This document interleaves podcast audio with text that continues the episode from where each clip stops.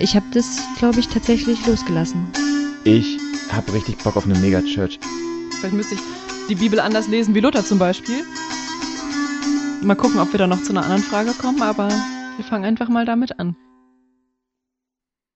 Rhabarber brauchen wir. Rhabarber, Barbara, Barbara. Baraba. Barabbas. Weißt du, wer Barabbas ist? Barabbas ist der Onkel von Esther. Nee, von Ruth. Nee, Äh, aber ihr... Sch vielleicht. ah, Boas. Boas, meinst du den? Ja. Nee, wer war nochmal Barabbas? Barabbas, ah, Barabbas war der, der Verbrecher, oder? Mhm. Ah, Boas heißt der andere. Und weißt du, was Barabbas heißt? Nee. Der Sohn des Vaters. Bar Abba. Ist das, trau ist das dramatisch, dass es sozusagen dieser Typ so Wir sind einen- alle Söhne des Vaters und er ist an unserer Stelle. Also wir sind alle sozusagen wie er und Christus ist an seiner Stelle gestorben. Ist das, ist der, heißt der gar nicht Barabbas vielleicht? Meinst du, das ist eine Metapher? Vielleicht ist es nur eine Metapher, das haben auch schon manche Kirchenväter so gesehen. Herzlich willkommen zu einer weiteren Folge des 365 Grad Podcast. Wir drehen uns, ähm, ehrlich gesagt, nicht wahnsinnig viel. Es ist ein, es ist ein anstrengendes Jahr, es ist eine anstrengende Zeit. Es, niemand hat mehr Kraft, sich um sich selbst zu drehen. Wir Oder- drehen uns noch ungefähr 5 Grad wahrscheinlich. Ja, es ist 300, es ist, es ist 365 Grad minus eine Drehung. Wir sind der 5 Grad Podcast. Macht ja eigentlich auch keinen Unterschied. Ja, seien wir, seien wir ehrlich. Und es entspricht auch grob der Stimmung in Deutschland, glaube ich. Es ist eine gute Zeit. Man Und dreht sich nur noch ein bisschen.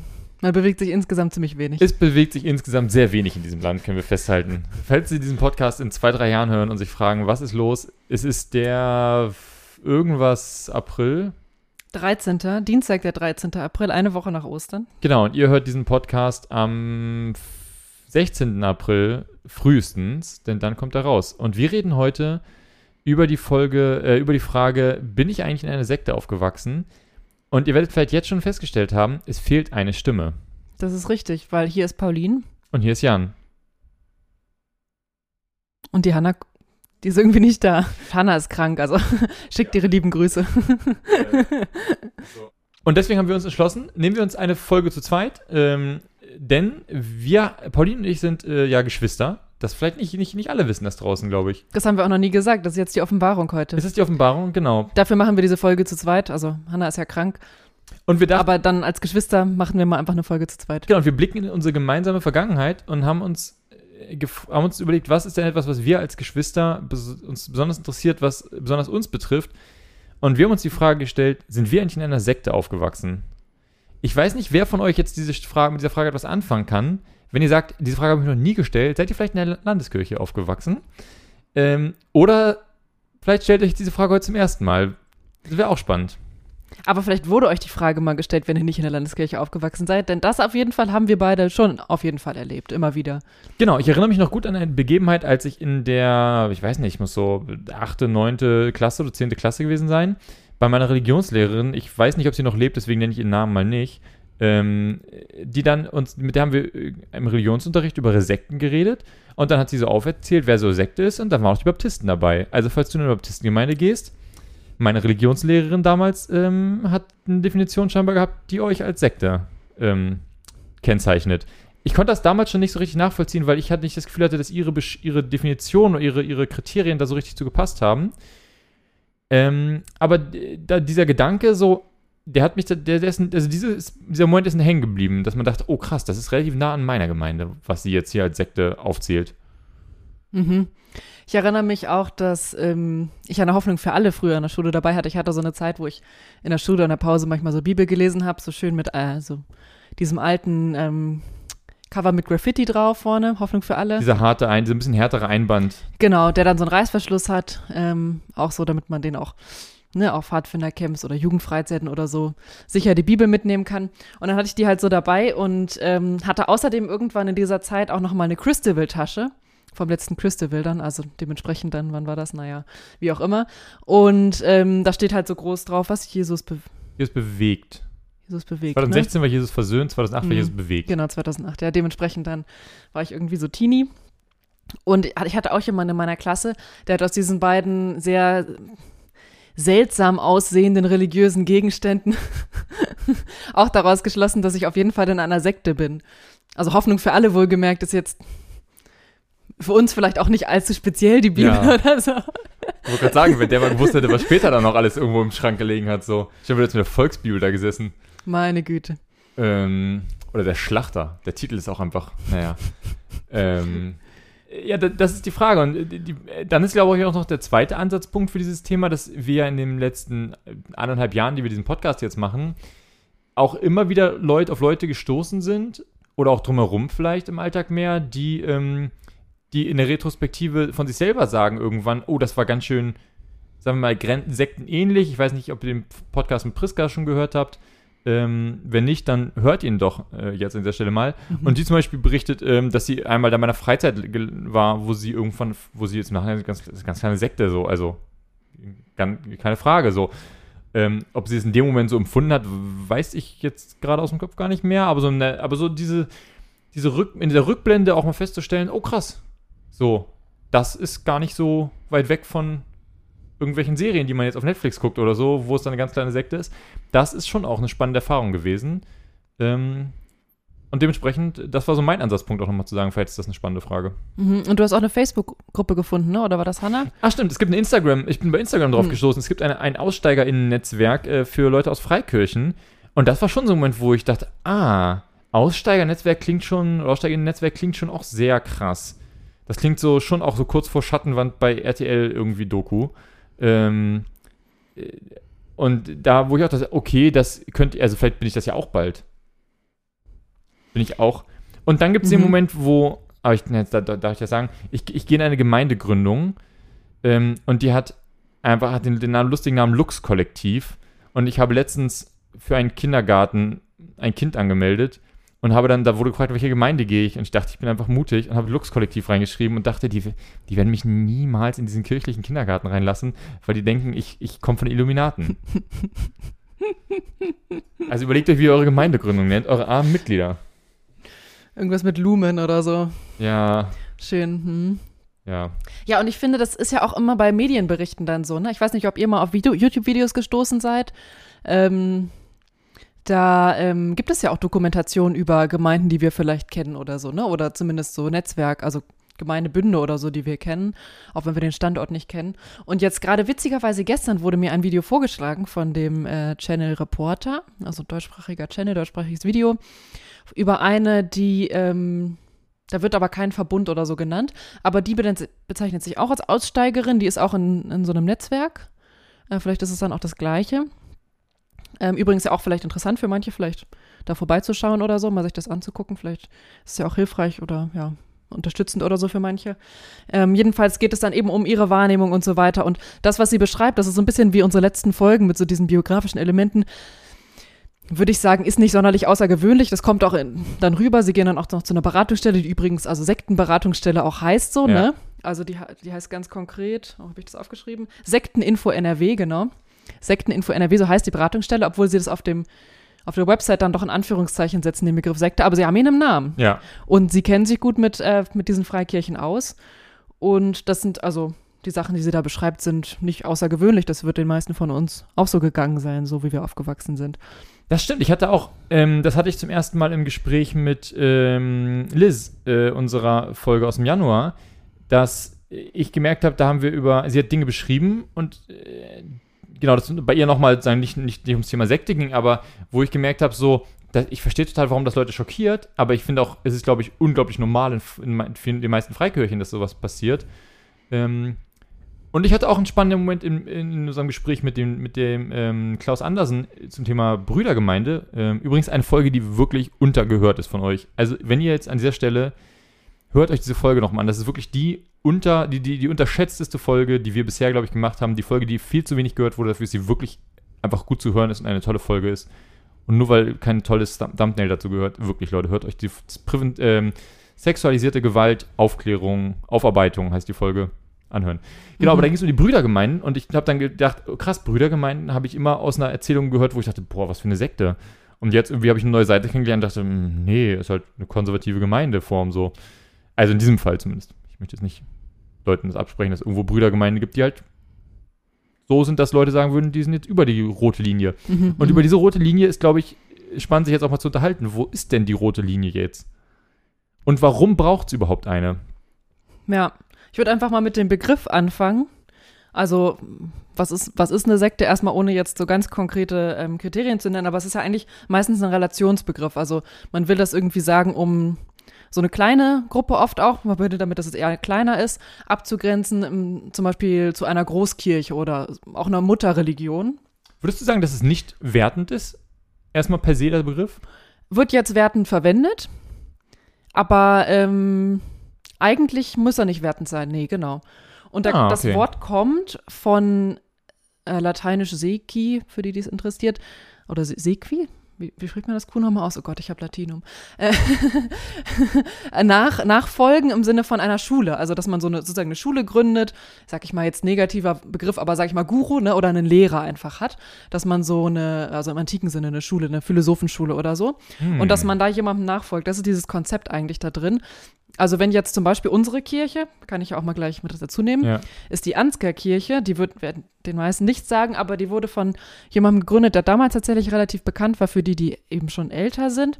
Wolfram Kopfmann heißt der. Und der war in der Landeskirche und ähm, da waren super viele Leute, sind da in seine Kirche gekommen und so weiter, in einer, Eine einer der großen Hauptkirchen in Hamburg, großen genau, Hamburg, St. ja. Petri ist das Ganze in der Innenstadt. Und da war viel charismatisch los, der war auch Leiter der geistlichen Gemeinde, geistliche Gemeindeerneuerung, genau, GGE ähm, in der Zeit und ist dann ausgestiegen aus der Landeskirche aus ja, theologischen Gründen, wie auch immer, und hat dann eine eigene Gemeinde gegründet und sind auch viele Leute dann mitgekommen. Da könnte man jetzt sagen, er hat auch diese Leute dann gewissermaßen mitgenommen. Ne? Also sie sind ihm auch ein Stück weit gefolgt. Ähm, in diesem Sinne, ähm, dann zum Beispiel ist unsere Gemeinde eine Sekte jetzt vom Wort her. Ähm, aber da kommen wir dann einfach auch nochmal bestimmt dazu. Mhm. Ähm, und das zweite Wort ist, was man auch oft damit in Verbindung bringt, ist Spalten. Ähm, also, dass es eine Abspaltung ist. Äh, wo steht das Wort? Ah ja, Sekare, genau, Seko, also ist ganz ähnlich. Ähm, darum passt das auch ganz gut. Und das sind so ein bisschen die Wörter, die da so im Hintergrund stehen, dass, es, dass man oft auch damit verbindet, dass es eine Abspaltung von was anderem ist. Und zum Beispiel im ähm, frühen Christentum, das war dann eine Abspaltung vom Judentum. So, ne? Also insofern, auch auf jeden Fall sind wir alle eigentlich, also alle, die sich selber als Christen und Christinnen bezeichnen, gehören zu einer Sekte, einer Ja. Sekte des Judentums. So, Genau, ne? ja, das stimmt, ja.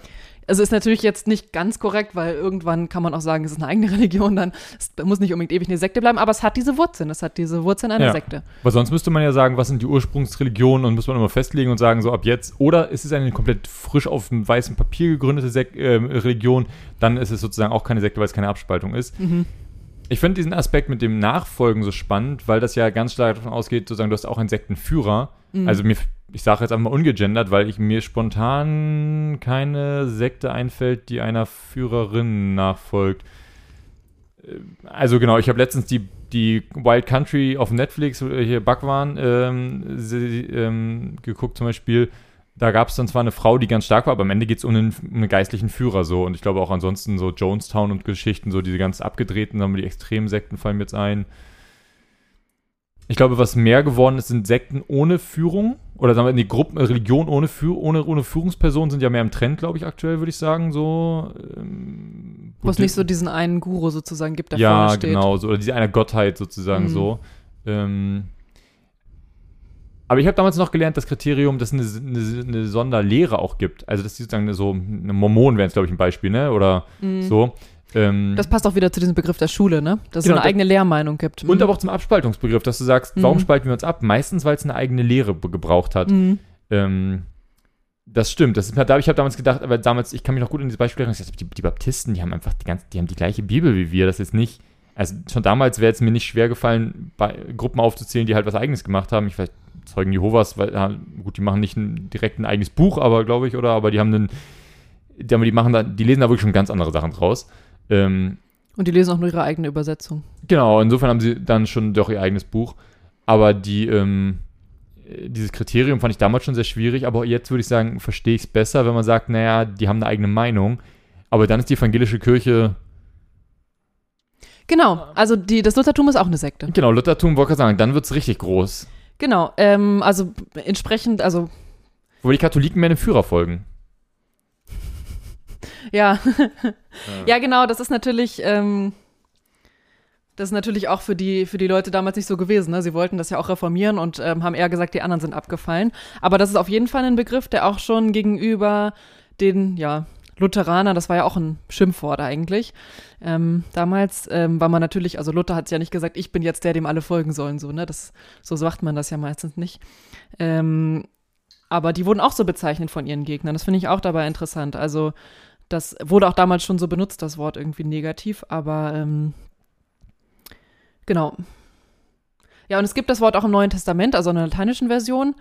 Ähm, das ist dann die Übersetzung von dem griechischen Heresie sozusagen, also verdeutscht jetzt Heresie, was wir ja vielleicht auch kennen als Ketzerei oder sowas. Aber das heißt eben auch erstmal nur Abspaltung oder Wahl oder Richtung. Ne? Also es geht auch in dieses.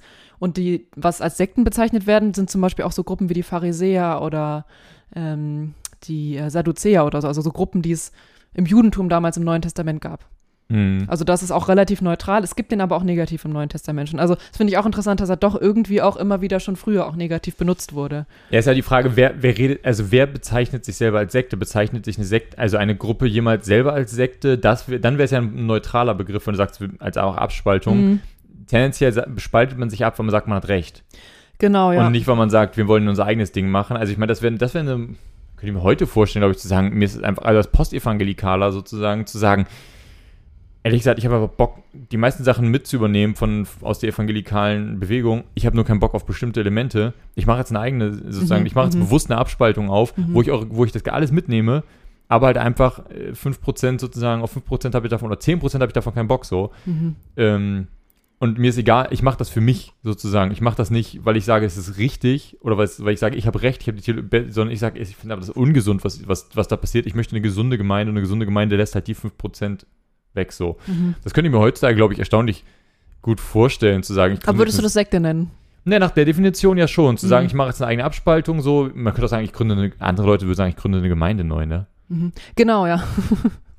genau, also für uns ist es ja so normal, dass man Gemeinden neu gründet, selbst wenn die zu keinem Verbund gehören und sozusagen dann ja eine eigene Kirche sind oder man sogar einen eigenen Verbund draus macht. Das ist für uns, fühlt sich gar nicht so krass an, weil wir halt so damit aufgewachsen sind. Unsere eigene Gemeinde ist ja auch 88 oder so Ja, so um gegründet 90, worden. Ja. Mm,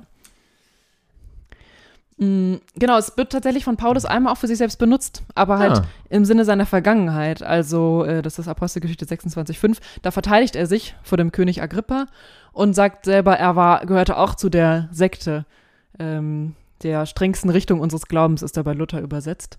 Also da eher übersetzt mit Richtung im Grunde Das sind die genommen. Pharisäer? Nein. ich glaube, äh, ich glaube auch, ja. ich sagen, das klingt so. Phar- Pharisäer, das wird ja, glaube ich, an der Stelle nicht gesagt oder ich habe es überlesen, aber genau, ja, das sagt dann, glaube ich, dann im, in einem der Briefe dann, ne?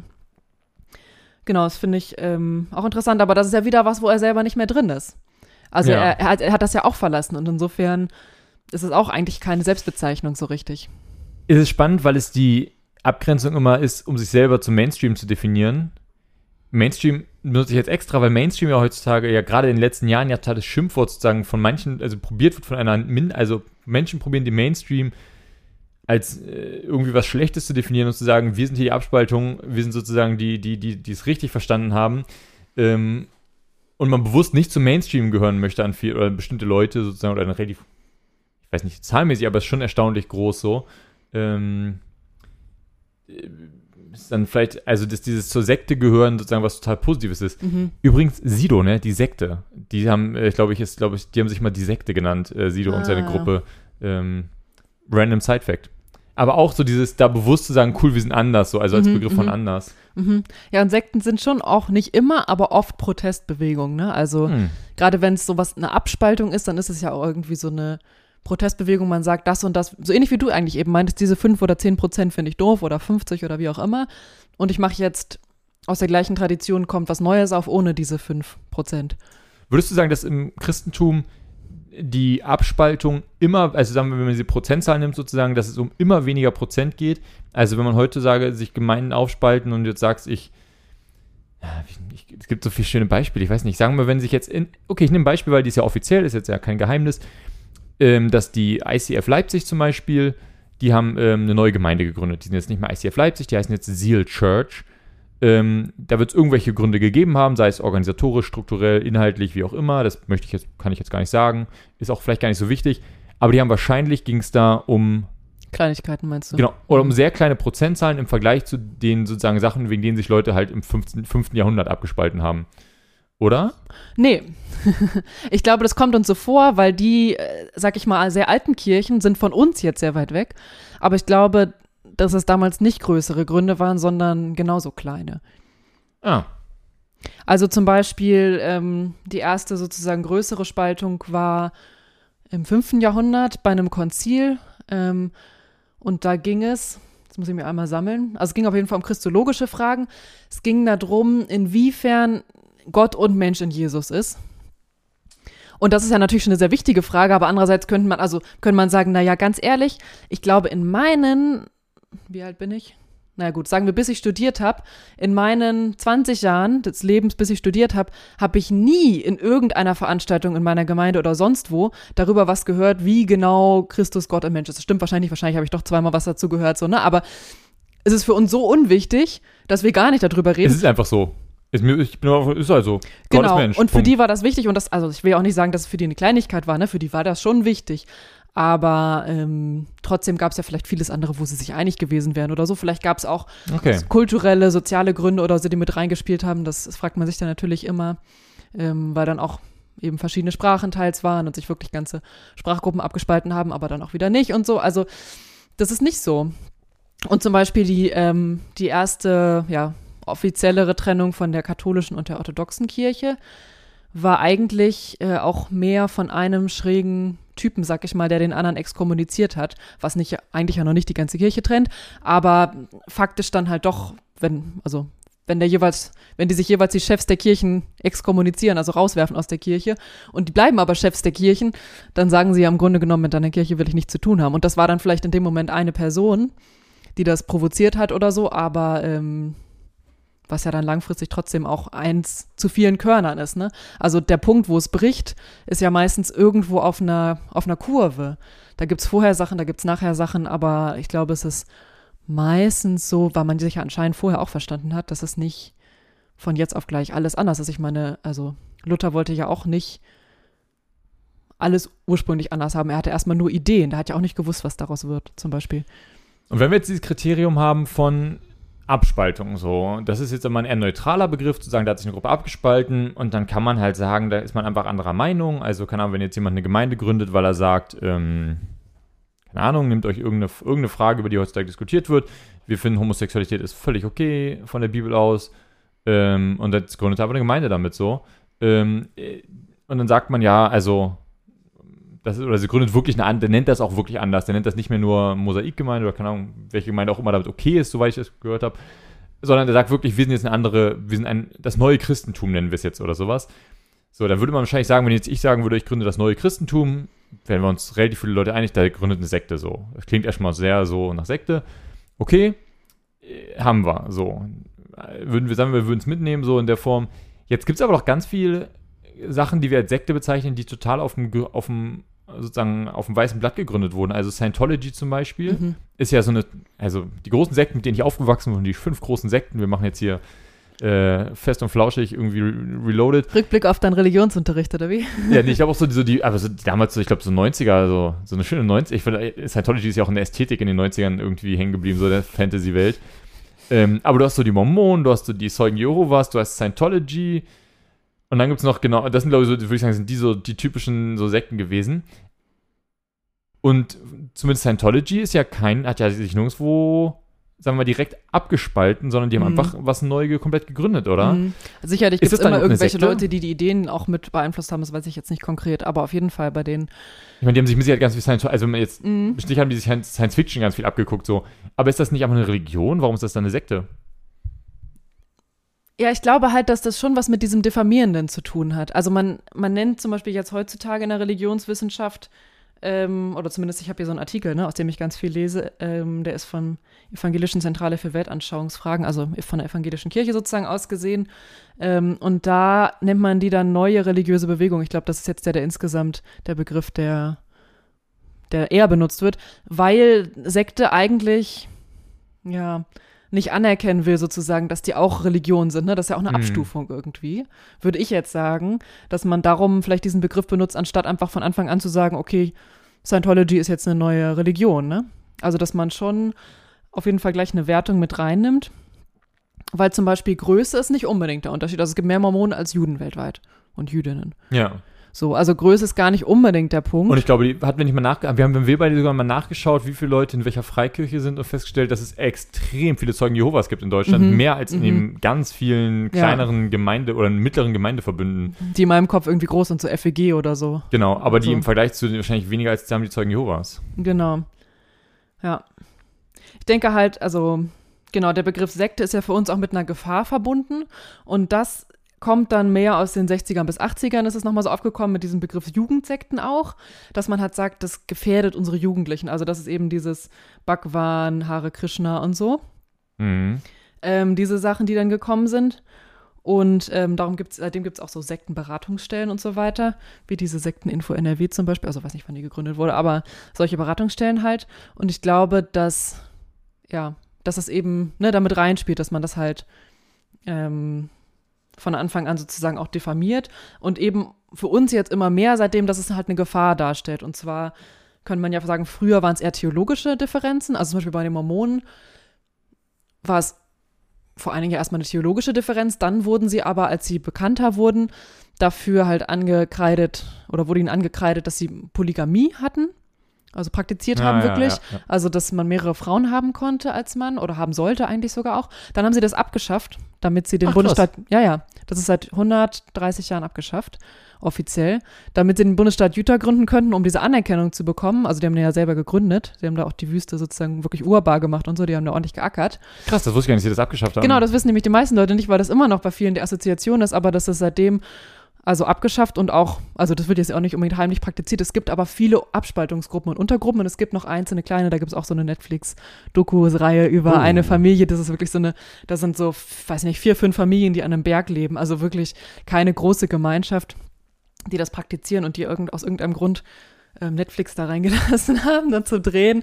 Also ganz äh, interessant. Ähm, die haben einfach ein Familienleben halt mit mehreren Frauen pro Mann. mehreren Frauen, genau. Also es ist jetzt auch nicht, nicht so, eigentlich nicht so anders am Ende oder Wann, so wann gründet ja aufsehenerregend. draußen endlich eine Frau eine Religion mit, mit, mit andersrum Polygamie? Eine Frau, die sich halt mehrere Männer hält, so. ich glaube, dass es halt schon mit, mit Nachwuchs eigentlich ursprünglich zu tun hat, aber jetzt kommen wir schon wieder zu anderen Themen, Ja, ne? das stimmt.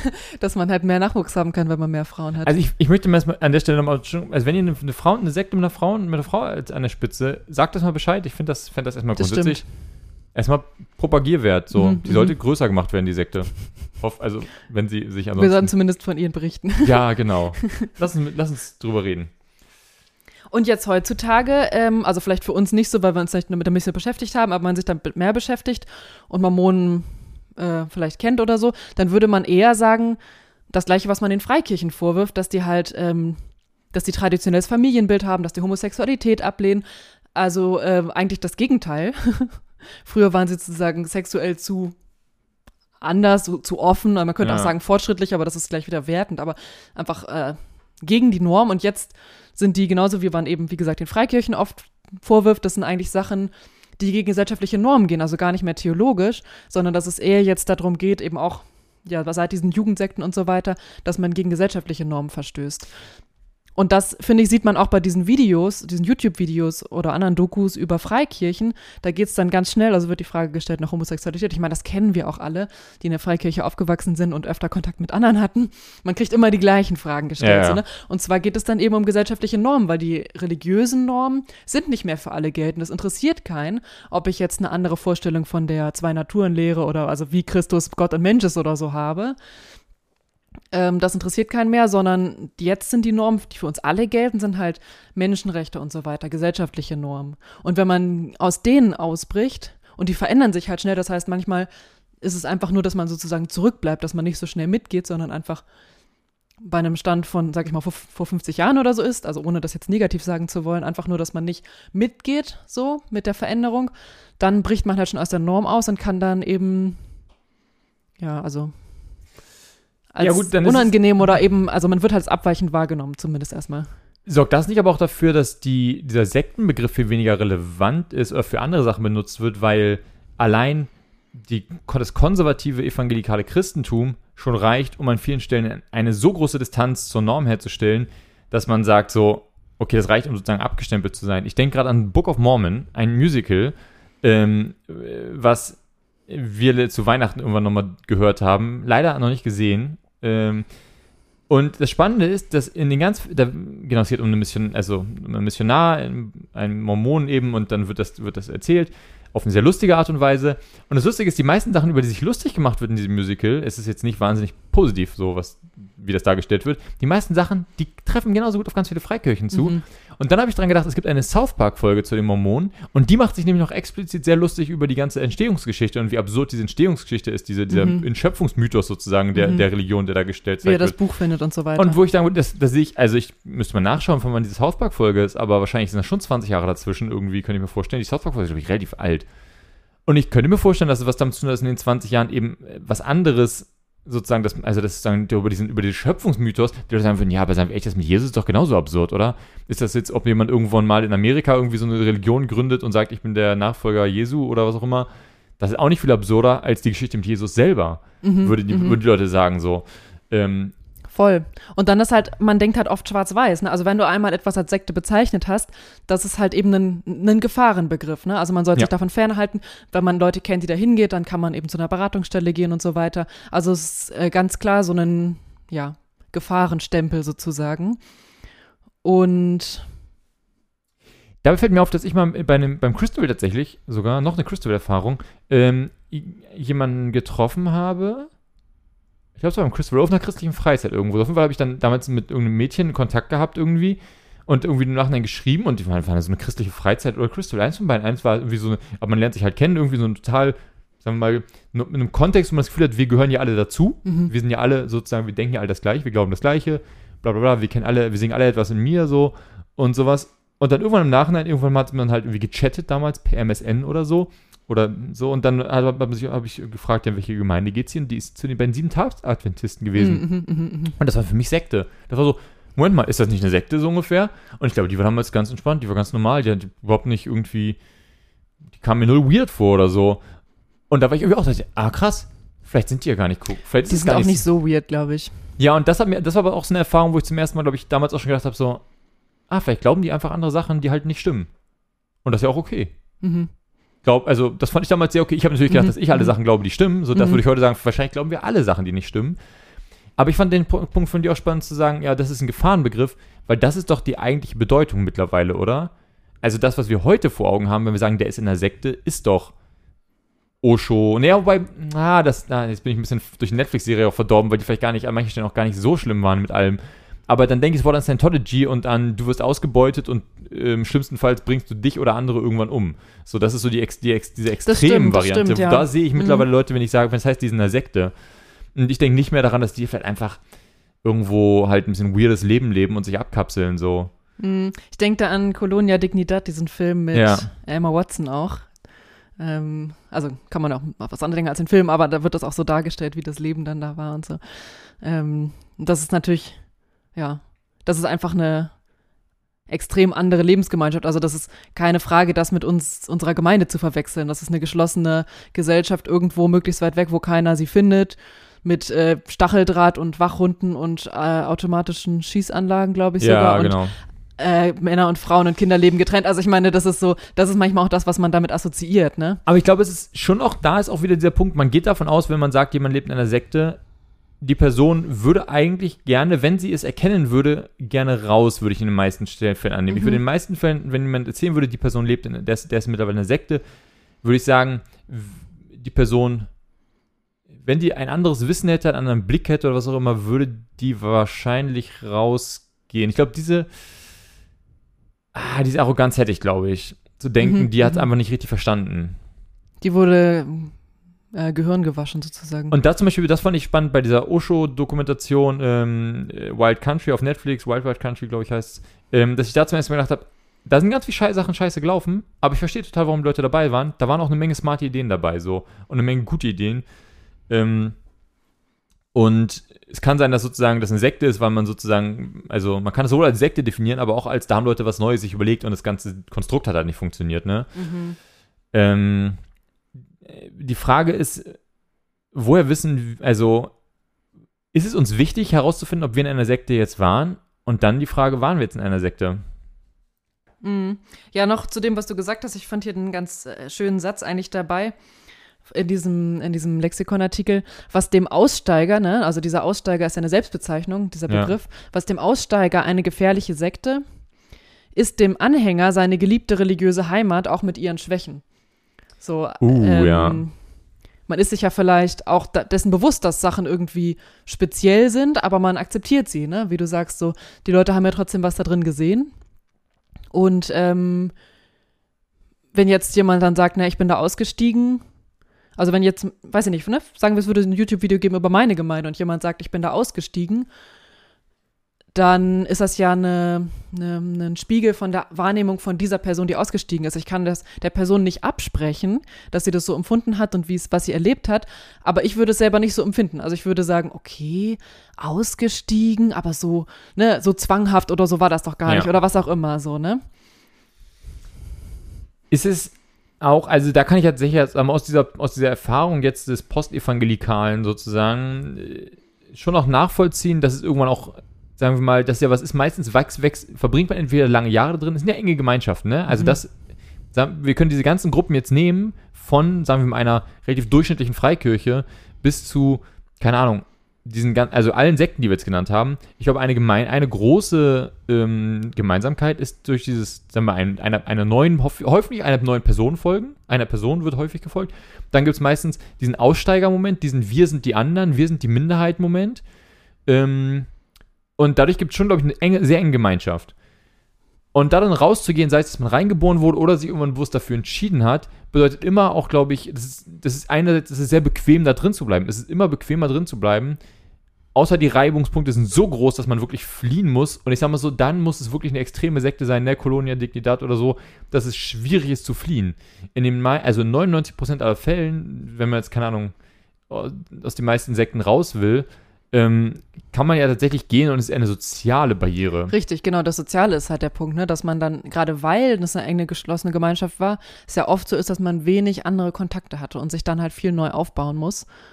Ähm, bis hin dazu, dass man vielleicht sogar wirklich von den Eltern rausgeworfen wird und nicht weiß, wo man leben soll oder so. Ne? Also Ja. Und sei es nur, weil sie sagen, du verfällst sozusagen einem anderen Glauben. Also du, du bist sozusagen, also weil sie sagen, das, weil sie moralische Argumente haben, auch wenn die sehr theologisch eigentlich verwurzelt sind. ich glaube, bei den Zeugen Jehovas war das, da gibt es auch so eine YouTube-Doku, ich glaube, von Die Frage oder so. Ähm, da hat die Person gesagt, dass es verboten ist, Kontakt mit Aussteigern zu haben, wenn ich mich richtig erinnere. Also das, klingt, ist klingt eine, wirklich eine Lehre bei den Zeugen Jehovas, glaube ich, waren das ist, dass man, ne, es macht ja auch irgendwie Sinn. Man darf keinen Kontakt zu Aussteigern haben. Ähm, wie heißt sie, ähm, die jüdische, äh, wie heißt die Serie? Chassidim. Ach so, äh, Stiesel? Nee, die andere. Nee, ach so, diese ähm, unorthodox. Unorthodox, genau. Ähm, auch, ne, das ist ja eine sehr, also das ist ja eine, ich meine, das ist eine, das hat an vielen, beschreibt das ja tatsächlich sehr gut, so eine, so eine Aussteigererfahrung tatsächlich, Mhm. muss man ja an der Stelle sagen. Ähm, ich habe gerade bei vielen Dingen, die du gesagt hast, gedacht, das erinnert mich aber auch sehr an evangelikale AussteigerInnen. Also diese sehr enge Gemeinschaft, rauszugehen und zu merken, so, das ist einfach viel bequemer auch drin zu sein, diesen Widerstand, irgendwann, das ist auch sehr, also ich kenne schon wenig Leute, die da rausgehen und sagen, naja, war schon ganz okay, aber finde ich jetzt passt nicht mehr so gut. Die meisten gehen raus und haben erstmal eine ganz starke Abstoßwirkung oder einen ganz starken, ich definiere jetzt, das war auch falsch. Also da muss ich auch einfach mal einen Stempel drauf sagen und sagen, das ist sch schlecht. Ähm, das erlebe ich Vielleicht gerade in unserem Alter auch, ne? Weil man so mit 18 wegzieht und da nicht mehr hingeht. Ich erlebe das auch bei ganz vielen Älteren ja. jetzt. Also wenn ich jetzt zum Beispiel so diese Auseinandersetzung zum Beispiel rund um ähm, das Wort und das Fleisch ähm, erlebt habe, wo Leute sich, glaube ich, auch damit auseinandergesetzt haben und es ja auch in diesem Podcast viel um diese Frage ging, so, äh, oder häufig gesagt wurde von Thorsten Dietz, ja, diese Aussteiger und so Aussteigerinnen, das ist, oder Leute, die sagen, dem, dem Glauben, diesem Evangelikalismus, sagen jetzt den Rücken zuwenden, die müssen aufpassen, dass sie nicht nur ins Negative verfallen und irgendwann mal, da kam auch schon in den Kommentaren Leute, die gesagt haben, ja, ja, wir müssen jetzt auch mal ganz klar sagen, da ist ganz viel falsch. So, Mhm. also diese extreme Gegenreaktion und zu sagen, ich bin da wirklich jetzt raus und das ist wirklich nicht gut, das erlebe ich schon viel. Und die, Leute, die anderen Leute erlebe ich eher, die so, so, so halb da sind, dass die, sagen wir, so halb drin bleiben, auch ehrlich gesagt, aber sich so ein bisschen ihre eigenen Sachen gründen. Mhm. Ähm, Mhm. Also es gibt ja auch andere Podcasts von Leuten, wo wir sagen würden, wahrscheinlich, die sind nicht so richtig raus aus der Szene. Die haben sich halt einfach ihre, ihre, ihre neue Nische gebaut, Mhm. ähm, weil es halt, also, weil ihnen die, genau, aber die wollten jetzt nicht komplett raus und so. Das erlebe ich auch viel. Also, oder würde ich sagen, sehe ich eher so in diese zwei Geschichten. Mhm. Gut, also ist Evangelikalismus eine Sekte. Weil es ist ja ein bisschen so, man weiß ja, es gibt mehr Leute. Also es geht jetzt nicht nur darum, dass man eine Ortsgemeinde hat, ne? Also das könnte man sich jetzt auch fragen. Aber ich hatte jetzt eher das Gefühl, es geht eher darum, ist insgesamt alle, die so ein bisschen so ähnlich sind wie, wie wir, alle, die ein bisschen so, alle Gemeinden, die so ein bisschen ähnlich sind wie unsere oder so, sind die eine Sekte.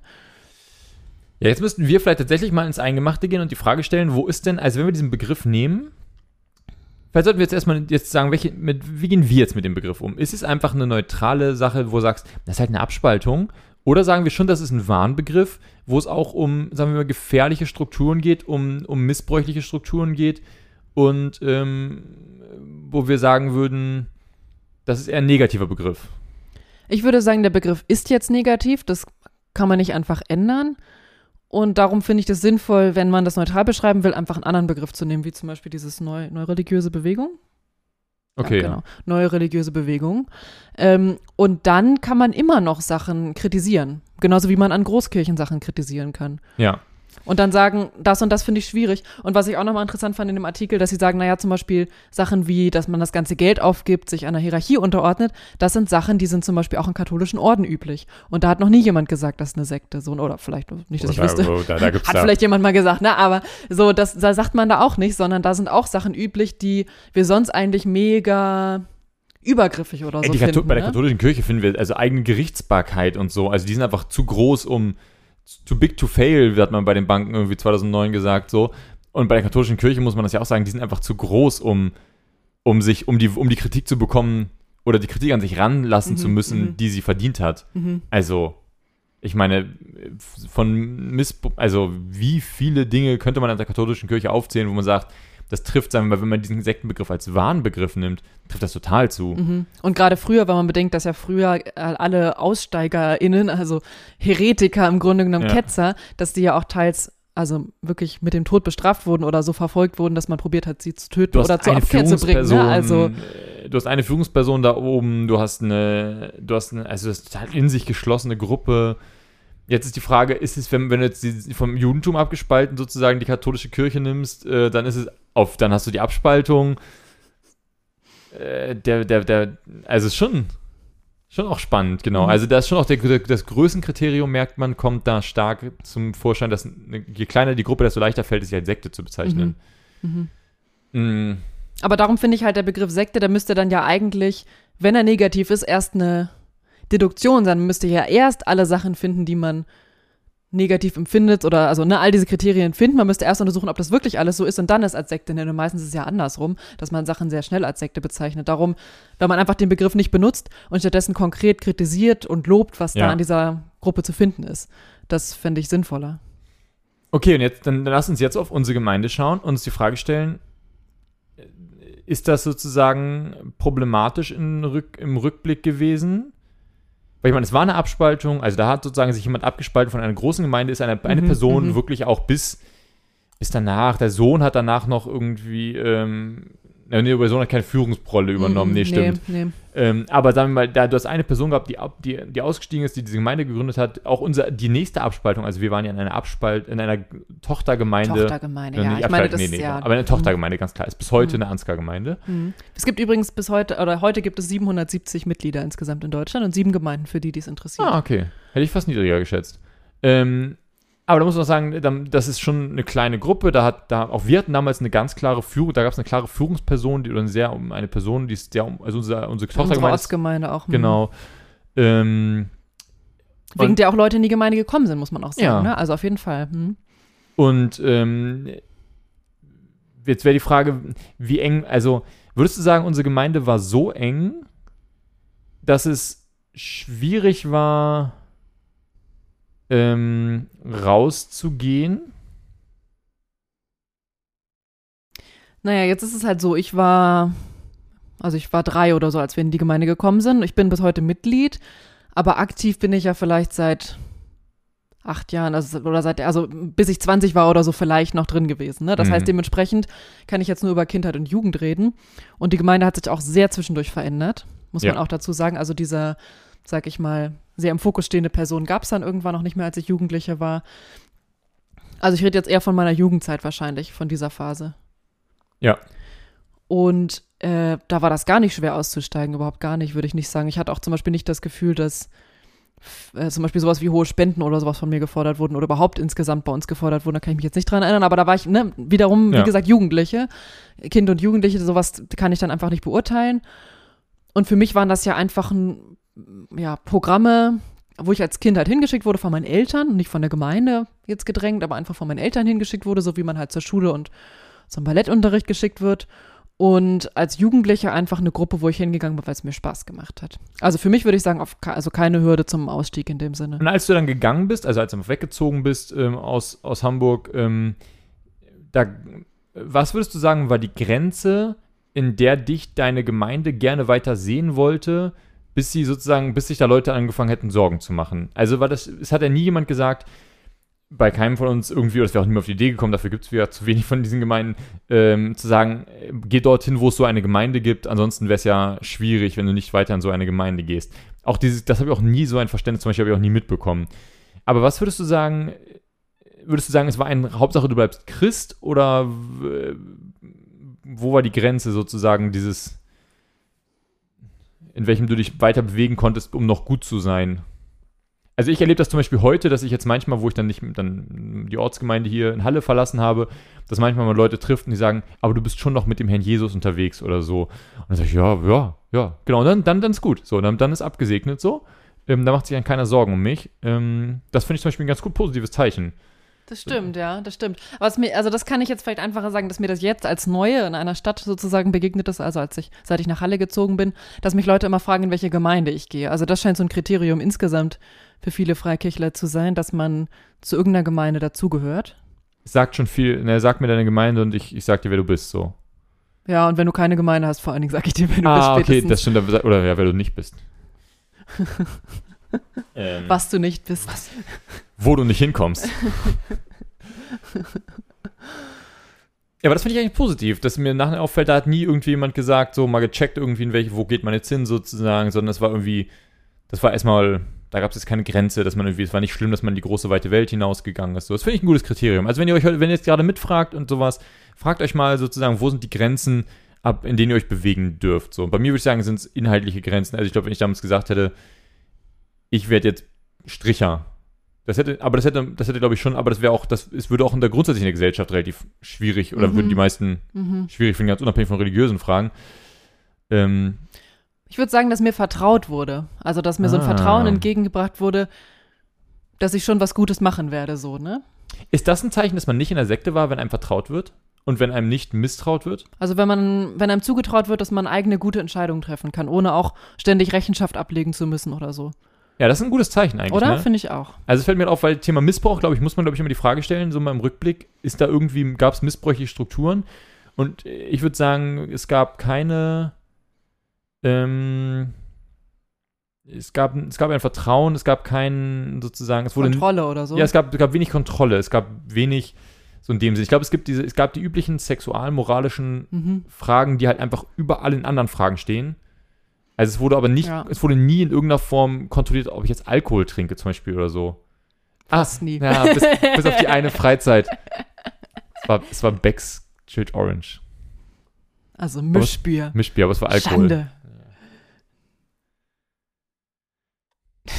Ähm, genau, aber das stimmt, aber es, das stimmt, ja. Aber es gab, es gab sozusagen die, die, die Regeln, sozusagen, die kontrolliert wurden, waren extrem gering. Und es waren eben die typischen rein sexualmoralischen Fragen, die kritisiert wurden.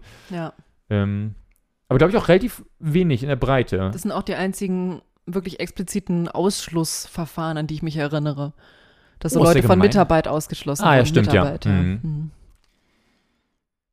Was natürlich trotzdem doof ist, also was bestimmt für die Person total blöd war. Genau, ja. Hm, was wäre noch ein Kriterium? Ähm, also Geld haben wir gesagt. Die, die Frage ist, was passiert mit dem Geld? Wird, ähm, wird ein wird ein über ein, ein ungewöhnlich hohes, hoher, hoher, hohes Commitment ans Geld gestellt. Ich glaube, der Zehnte ist relativ, jetzt müsste man Leute aus der Landeskirche fragen, wie normal das da ist. Ich glaube, das ist relativ äh, common und glaube ich, dadurch, dass es auch ein Prozentsatz ist, kein absoluter Satz, sozusagen ist da der Anspruch, glaube ich, glaube, fände ich, fänd ich jetzt, also kann man darüber zu stehen, zu diesem Spende deinen Zehnten an die Gemeinde, an das Reich Gottes, wie auch immer, so, aber diese Aufforderung, ich glaube, wenn es dabei bleibt, fände ich es, glaube ich, okay, würde ich heute sagen, aus heutiger Sicht. Ja, und andere finden es, glaube ich, sehr viel. Aber ähm, ich finde, wenn man halt selber die Freiheit hat, das zu spenden, wohin man will, dann kann die Gemeinde das ja auch gar nicht kontrollieren. Aber natürlich liegt es auch ein bisschen in der Rhetorik. Also ich erinnere mich an eine Gemeinde, ähm, als ich mal woanders wieder gewohnt habe, da hatte ich mal mir vorgenommen, okay, ich gehe jetzt mal in diese Gemeinde, ich will mal was Frisches kennenlernen und so. Und die haben, ist kein Witz, also jeden Sonntag, und das war, glaube ich, kein Zufall, nur an den Sonntagen, wo ich da war, eine extra Spendenpredigt. Spendenpredigt. Das gibt's aber viel. Das gibt's auch in richtig großen Gemeindeverbünden. Genau, richtig. Ja, das war ein großer Gemeindeverbund. Und das habe ich nicht ertragen. Also um meiner Zeit willen, das war mir einfach zu schade. Ja. Weil, äh, also irgendwann hat man es ja auch verstanden, man ist ja nicht so dumm. Ich meine, wenn man da Jahre hingeht, na egal. Also es hat mich einfach zu sehr gelangweilt, aber es hat mich auch genervt, weil ich mir so denke, ich war zu der Zeit auch mal in einer anderen Gemeinde.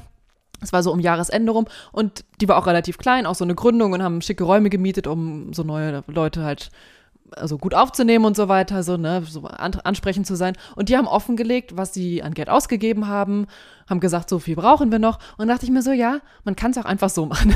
Ja, Also genau. es ist kein Druck. Ähm, natürlich ist ein gewisser Druck, vielleicht, wenn man da ist, fühlt man trotzdem, dass man geben soll. Aber es wird nicht gesagt, du musst aus Prinzip uns jetzt Geld geben. So, ne? Das finde ich sehr unangenehm. Ich sage nicht, dass man gleich eine Sekte ist, aber es finde ich übergriffig, dass man eigentlich sagt, wir haben einen Anspruch oder ein Anrecht auf dein Geld eigentlich als Gemeinde. Ja.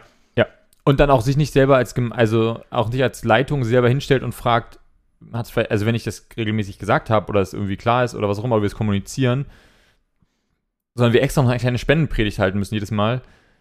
Ähm, was sagt das über, also irgendwas Über- kommuniziert, dann läuft über irgendwas in der Kommunikation falsch oder so, aber das ja. dann und auch mangelt es- Gewichtung, ne? Ja, genau, aber es mangelt aber auch nicht, also ist die Frage, mangelt es dann wirklich daran, dass die Leute es nicht wissen? Oder, also mangelt es vielleicht an anderen Sachen? Mangelt es vielleicht daran, dass wir es irgendwie schlecht transportieren oder dass wir irgendwie, keine Ahnung, Oder dass wir noch mehr Geld haben wollen. genau, oder dass wir einfach mehr Geld haben wollen, als die Leute haben, so, oder dass wir einfach falsch bewirtschaften, so ungefähr, dass wir nicht mit Angebot und Nachfrage arbeiten, sondern mit, wir schaffen, wir, wir wollen einfach mehr, so. Ja.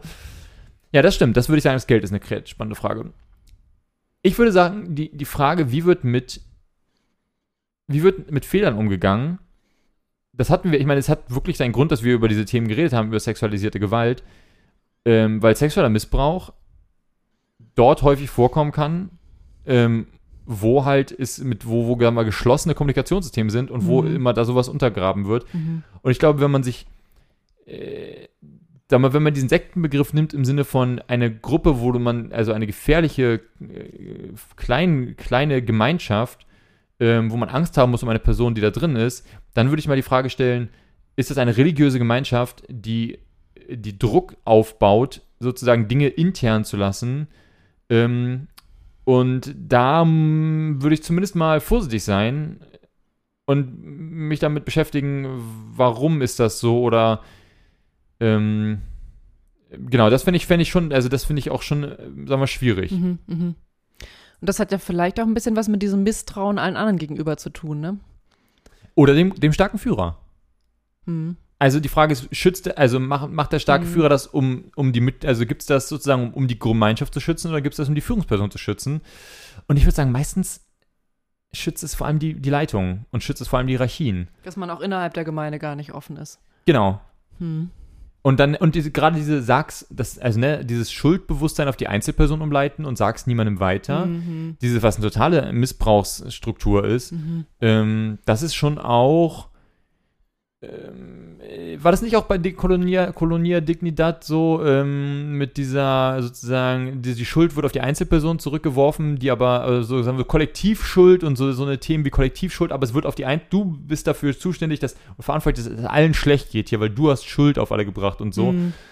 Ähm, das ist, glaube ich, schon so ein, also sagen wir, ein starkes Mittel, wenn sowas vorkommt in einer Gemeinschaft, die selbst schon so eng ist, Mhm. würde ich, glaube ich, auch mal vorsichtig sein. Und ich glaube, das ist ein Kriterium, da werden wir aber schon häufig, also das könnte schon spannender jetzt werden für manche Leute, können wir vorstellen, oder?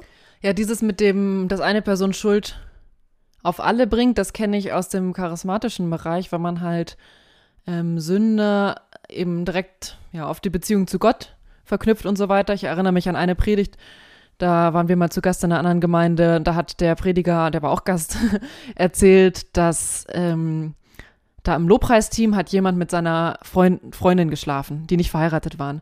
Und darum war die Erweckungs ja, Woche, die sie da gemacht haben, am Anfang sehr schlecht, bis er dann das bekannt hat vor anderen und ähm, vielleicht auch dann au- ausgestiegen ist wahrscheinlich. Wahrscheinlich wird er das nicht einfach geändert haben. Ist er wahrscheinlich ausgestiegen aus dem Lobpreisteam, wenn ich mich erinnere.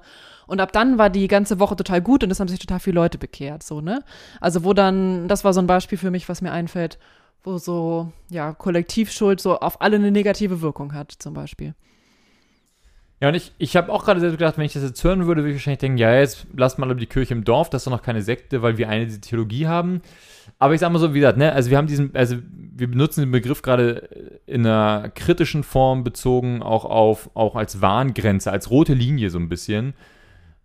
Und das wäre schon eine rote Linie, wo ich sagen würde, ich glaube, da gibt es auch eine Menge Freikirchen, aber es gibt eine Mehrzahl an Freikirchen, die dann nicht drüber geht über diese rote Linie. Mhm. Aber wenn das wirklich die Lehre ist, die bei euch, die, die da irgendwo äh, praktiziert wird, ähm, genau, also ist, es, ist das schon, tanzt das auf der roten Linie so. Mhm. Genau. Das hat ja auch was mit Übergriffigkeit zu tun und hier halt nochmal besonders fies, weil man dadurch halt, ja, also für die Person, die schuldig geworden ist, die weiß dann halt, ich habe allen anderen halt auch was versaut hier. Ich habe jetzt alle anderen runtergezogen. Und für die Gemeinschaft, ähm, ja, die, die greift dann sozusagen oder will dann in das Leben dieser Person eingreifen, entweder indem sie sie ändert oder indem sie sie rausschmeißt, ne? Und das würde ich sagen, aus ja, heutiger, allgemein gesellschaftlicher Sichtweise ist das relativ überbegriffig, in so private Details aus dem Leben Übergriffig, eingr- ah, übergriffig Ja. eingreifen zu wollen. So, und jetzt hätte ich noch ein Kriterium: Klamotten. Ein ganz typisches Kriterium, äh, ganz typisches so Merkmal, nicht Kriterium, aber so etwas, wo, was, was man irgendwie so bringen würde, wo man sagen würde, bei so, bei so, sagen wir mal, so, so sehr konservativ religiösen Sekten, ich weiß nicht, ob man die Amish als Sekte bezeichnen würde, keine Ahnung, aber sagen wir mal, wenn man jetzt diesen rote Linie-Begriff da weiternimmt, ähm, sozusagen diese Kontrolle gerade über weibliche Kleidung ist schon was, was erstaunlich häufig vorkommt. In dem Fall bei den Amish auch halt sozusagen allgemein auf Kleidung oder auf Lebensstil so, aber irgendwie so, so Rocklänge hatten wir ein Beispiel mit Priska, so, das dann heißt, äh, so und so hat sich eine Frau zu kleiden. Kopftuch wäre jetzt eine spannende Frage. Ich wollte gerade sagen, da gibt es, glaube ich, also Kleidungsvorschriften gibt es, glaube ich, viel auf der ganzen Welt. Besonders für Frauen, natürlich auch teils für Männer, aber in vielen Kulturen und Religionen. Ist eine, ist eine Freikirche, die Kleidungsvorgaben ähm, heutzutage an Frauen und Männer macht, ist das schon, ist das so weit draußen, ist das, ist das sozusagen an der Grenze, dass wir sagen würden, ähm, also unserem Sektenbegriff kommt ihr da sehr nah? Also man könnte das halt wieder, würde ich eher sagen, man könnte sagen, das empfinde ich als übergriffig. Mhm. dass ihr mir sagt, was ich ähm, anziehen soll, wobei ja witzigerweise es ja auch wieder einen gesellschaftlichen Standard gibt, ne? Also okay. wir würden ja trotzdem ähm, gewisse Sachen nicht machen. Wir beide würden auch nicht nackt in irgendeine Kirche oder in irgendeine andere Veranstaltung gehen. Das nennt sich Kunst, Pauline, du Kunstbahnhausen. Genau, also man, das ist ja auch eine gesellschaftliche Norm, ähm, an der wir uns ja auch jeden Sonntag dann halten, wenn wir in eine Gemeinde gehen, ne? Also Mhm. Die Frage ist, wann ist das Kontrollmechanismus, wann ist es so weit, wann ist, wann ist, diese, wann ist diese Norm so weit weg oder so krass, dass es ein Kontrollmechanismus ist, um sozusagen zu checken, ist die Person noch hm, ähm, in der Linie. Also wenn ich heutzutage in der Gemeinde nicht im, keine Ahnung, keine Ahnung, im Borat irgendwie, ähm, wer ist es? Ist es kein Bikini, es ist ein V-Kini, keine Ahnung, im Borat-Tanga lau laufe, dann hat das ja was, dann, genau, da würde ich sagen, ist der Korridor relativ weit, bis ich da sozusagen rauskomme. Aber wenn ich jetzt in eine Gemeinde da wirklich so gehe, dass ich sage, da sind Klamotten, die würde man nur in dieser Gemeinde tragen und überall sonst würden alle sagen, ähm, okay, also auf der anderen Seite sozusagen wieder in, ins Extrem gehe. Und das, das fordert die Gemeinde ein. aber es gibt auch Schuluniformen zum Beispiel. Ah, okay.